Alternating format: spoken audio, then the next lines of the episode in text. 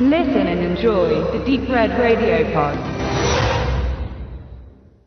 So, wir kommen zu unserer Besprechung des Wicked Vision Pakets. Ich bin an der Reihe. Ich habe ja meinen Dolman an Benedikt angetreten, was bei unserer Verlosung noch nicht ganz klar war, weil er einfach mehr Expertise und mehr Zeit hat und habe mich stattdessen auf den wunderbaren Dark Waters gestürzt, der in einem wunderschönen Mediabook daherkommt. Und da bin ich ja auch mal sehr empfänglich, muss ich zugeben, und äh, habe mir das schon mal so ein bisschen rundherum angeschaut.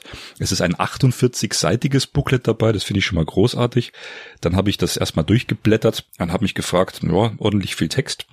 Es ist aber so, sie haben tatsächlich das Booklet komplett auf Englisch und komplett auf Deutsch abgedruckt. Das äh, machen sie öfters, genau. Ist auch interessant, weil das ja doch relevant auch für internationale Veröffentlichung ist. Und hier ist auch beschrieben bei Dark Waters, dem bisher einzigen äh, Spielfilm von Mariano Baino, der so ein bisschen seine eigene Kultanhängerschaft hat unter Fans.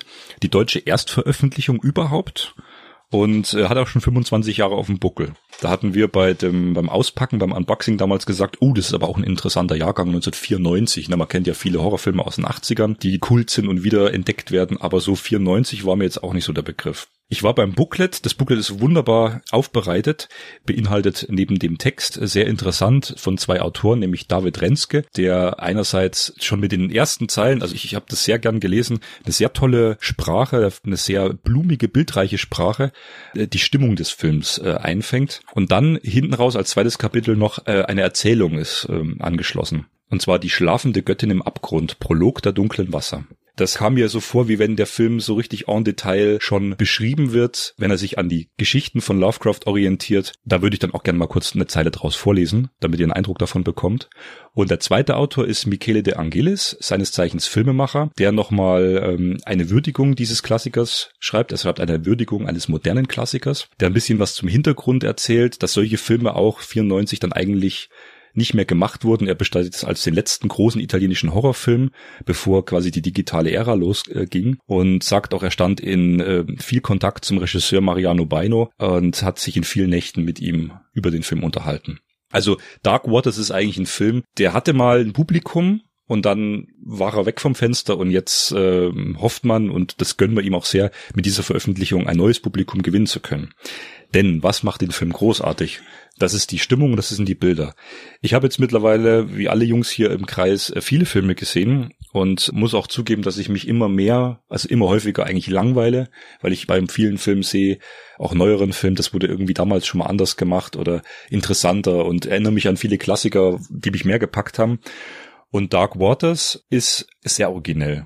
Er ist einzig auf Stimmung ausgelegt. Die Story ist quasi auf einem Bierdeckel zu erzählen. junge Frau kommt in so ein abgelegenes Kloster und erfährt dort so einen Albtraum ihres Lebens. Da werden noch verschiedene Riten und Praktiken durchgeführt und sie geht dem Mysterium so ein bisschen auf die Spur. Das war's eigentlich. Aber wenn man den Film schön dunkel zu Hause anschaut auf dem großen Bildschirm, dann fallen einem erstmal auf, wie die Elemente Feuer und Wasser eine riesige Rolle spielen. Denn wenn sie da zum Beispiel mit dem Fischkutter hinfährt, da äh, regnet äh, aus Strömen, es gibt nächtliche Bilder.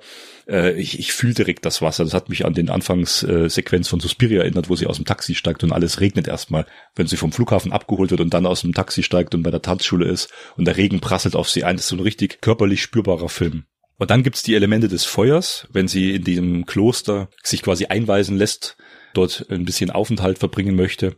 Unglaublich toll ausgeleuchtet, mit ganz vielen Kerzen, ganz viele erdige Töne. Unten diese Katakomben, zigtausend Kerzen leuchten auf einmal. Und der Film hat eine sehr, sehr atmosphärische Bildsprache, die ich so kaum gesehen habe. Und ich wollte Tobi mal ein bisschen fragen, weil auch hier am Anfang von ein paar Geschichten geschrieben wird, der Film verschleiert und flüstert, ist selbst ein Trugbild meandernder Erwartungen. Es ist kein italienischer Film. Und wenn er es wäre, wäre er kein gewöhnlicher. Er transportiert natürlich das italienische Herz seines Regisseurs, seine Seele jedoch stammt von H.P. Lovecraft. Beino beruft sich nicht ausdrücklich auf eine einzelne Geschichte des Kultautors, beschwört jedoch vor allem Parallelen zu den Werken Dagon, Schatten über Innsmouth und der leuchtende Trapezueda. Der esoterische Orden von Dagon ist bei ihm in einer christlichen Sekte gewichen, die versucht, ein Monstrum von einer erneuten Manifestierung abzuhalten. Dieses kosmische Monstrum kann für Hydra stehen, weibliche Gottheit der tiefen Wesen, an der Seite von Dagon, schlafend in den Tiefen des Meeres.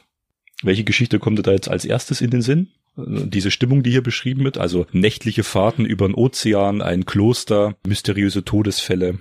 Wirklich schon der erwähnte Schatten über Innsmouth nebst Call of Cthulhu halt immer noch die populärste Geschichte ist von Lovecraft, aber auch die Geschichte, die glaube ich den rassistischsten Hintergrund hat im Lovecrafts Werk. Das darf man halt auch nicht außer Acht lassen. Ansonsten halt das Ding auf der Schwelle würde mir spontan einfallen, dass das nie erwähnt wurde, ist eigentlich schon fast ein bisschen tragisch. Was halt dieser, äh, dieser Stil angeht, ich habe den Film ja leider noch nicht gesehen, ich kenne bloß die, die Trailer und äh, einzelne Bilder, wirkt aber sehr von der Stimmung her in Richtung Barber sehr viel dunkel, viel mit äh, verschiedenen Farben ausgeleuchtet. Klassischer Gothic-Horror eigentlich, wenn man es so nimmt. Das, was eigentlich eher so in dem Bereich der Hammer-Horror eher schon fast fallen würde. Deshalb äh, erstaunt es mich gerade, dass der von 93, 94 ist. Und eigentlich hatte ich gedacht, der wäre irgendwann aus den aus den 70ern oder so. Und das ist auch interessant, dass du das sagst. Da möchte ich noch ganz kurz einen Ausschnitt vorlesen von dem Michele De Angelis, diesem äh, Filmemacher, der diesen Film eben auch einordnet. Das passt gerade wie die Faust aufs Auge. Er spricht hier von Horrorfilmen und der Prämisse von Horrorfilmen, die in der Vergangenheit gedreht wurden. Und dann schreibt er, zuerst gab es den gotischen Ansatz von Freda, Bava und Margheriti, dann die Gialli von Argento und Fulci Ende der 60er bis Mitte der 70er Jahre, welche schließlich in den grauenhaften Schrecken ihrer späteren Produktion der frühen 80er mündeten. Die italienische Horrorszene war nie reicher und fruchtbarer als in diesen ungefähr 20 Jahren. Doch Ende der 80er war fast alles verschwunden. Das kommerzielle Fernsehen, das Ende der 70er begann, dezimierte nach und nach die Zahl der Kinobesucher. Es war eine offene Wunde, die nie verheilte. Und in den 90er Jahren stoppte die massive Produktion von Genrefilmen. Alle kleinen unabhängigen Produktionsfirmen Firmen waren bankrott gegangen oder versuchten sich neu zu positionieren, indem sie eine kommerziellere Kost lieferten, die für die eifrigen TV-Macher geeignet war, Komödien. Alles bekam einen Zuckerguss, um dem bunt gemischten Publikum zu gefallen, das vor dem heimischen Bildschirm saß. Als Dark Waters 1994 herauskam, war er ein zutiefst geheimnisvolles Objekt. Und das beschreibt den Film eigentlich recht gut. Also äh, wirklich einen, den man mal wieder entdecken sollte, den ich auch wirklich jetzt schwer anhand der Handlung oder so beschreiben möchte. Man muss ihn wirklich gesehen haben. Also meine Versuche am Anfang, diese, diese Bildsprache und diese Atmosphäre zu beschreiben, das, das, das hatte ich echt jetzt wieder bei ganz wenigen Filmen und das war einer der ersten Filme. Weiß man, wie der Film damals 93, 94 besprochen wurde? Weil ich habe jetzt bloß so ein paar kurze Kommentare gelesen gehabt, dass der ja irgendwie als Renaissance des italienischen Horrorfilms ja gefeiert wurde. Aber ob der halt wirklich so durchgestartet ist. Letztendlich ist ja eigentlich fast gar nichts mehr passiert in Italien. Also ich denke, dass er im Zuge dessen, was gerade beschrieben wurde, dass eigentlich alles schon vorbei war, eher so ein nochmal ein Tropfen auf den heißen Stein war, aber eben ein Tropfen, den man gesehen haben sollte. Ich kann mir vorstellen, dass er viele gute Rezensionen eingeheimst hat, aber er hat halt auch nichts mehr verändert. Ne? Also er war, er war so noch so so ein Relikt, so ein bisschen ein, ein neuartiges Relikt, aber ein sehr sehenswertes Relikt.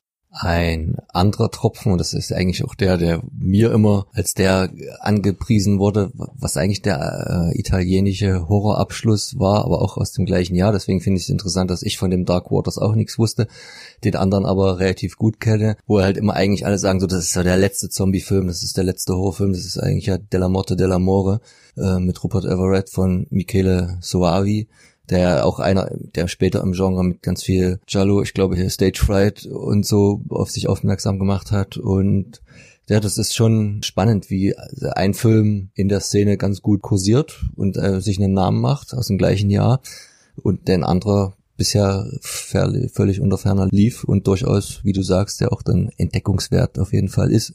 Erst recht in so einer schönen äh, Aufmachung. Man darf aber ja auch nicht vergessen, dass der besagte Film mit Robert Everett in dem Fahrwasser schwimmt, dass viele wahrscheinlich gedacht haben, so, der wirkt ja auch wie so ein Bruce Campbell. Also vom Aussehen, vom Auftreten ja. Deshalb hat er sich wahrscheinlich auch besser international verkauft. Na klar, er war erstens nicht mehr so die ganz die harte 70er und 80er Jahre Kost, also war schon vielleicht ein bisschen Zugeständnis an den Mainstream, trotzdem immer noch äh, der letzte, sagen, sagen man ja immer, italienische klassische Horrorfilm, wo es dann trotzdem noch derbe zur Sache ging, auch aufgrund der Geschichte mit den Zombies, aber halt ja ein Abschluss, was endet, was beginnt und Dark Waters da so ein bisschen eher außen vor. Und weil du auch sagtest, wunderschöne Edition, also ich muss das wirklich schon nochmal loben, das ist hier toll aufgemacht. Und vielleicht war das auch, ihn gab es ja jetzt nicht groß auf DVD oder vielleicht gibt es eine internationale DVD, da bin ich nicht so firm. Aber diesen Film, den sollte man wirklich in dieser äh, neuen äh, restaurierten Abtastung sehen, auf einem großen Bildschirm, wenn es ihn schon nicht im Kino gibt weil ich stelle mir den gerade vom VHS-Tape vor, wo manche Filme ja noch cooler wirken und noch origineller. Da geht, glaube ich, hier mit den vielen dunklen Szenen, es sind wirklich sehr viele dunkle Szenen, siehst du dann irgendwann gar nichts mehr. Und da brauchst du schon eine ordentliche äh, Technik und Abtastung, dass du hier die Bilder richtig einatmen kannst. Ich möchte noch kurz was zu den Extras erzählen, was hier alles so mit drauf ist. Es gibt äh, im Audiokommentar mit Regisseur Mariano Baino und Michele De Angelis, der auch eben im ähm, Booklet was dazu geschrieben hat. Die beiden sind sehr gut bekannt miteinander. Es gibt ein Vorwort, es gibt ein Video-Essay von Pelle Felsch, es gibt eine Featurette, Lovecraft Made Me Do It und unzählige weitere Featurettes, die ihr gerne äh, einsehen könnt auf der Liste. Äh, Dokumentation, es gibt ein Musikvideo. Also es ist wirklich vollgepackt. Es ist eine Blu-ray und zwei DVDs mit einem dicken Booklet, wo eben auch, wie gesagt, Storyboards zu sehen sind, die sehr schön aufbereitet sind, nicht nur so irgendwie dahin. Könnt auch nochmal hier reingucken, so richtig auf stimmungsvollem Papyruspapier wirkt das guck jetzt mal für euch, liebe Hörer, ja, aber es ist sehr gut. Und ähm, also sch schön in Farbe, schön, schön groß abgebildet auch alles. Aktuelles Foto. Also muss man wirklich sagen, ganz großartige Veröffentlichung zu einem ganz tollen Film, eine echte Wiederentdeckung. Uneingeschränkte Empfehlung von uns, von mir. Viel Spaß damit.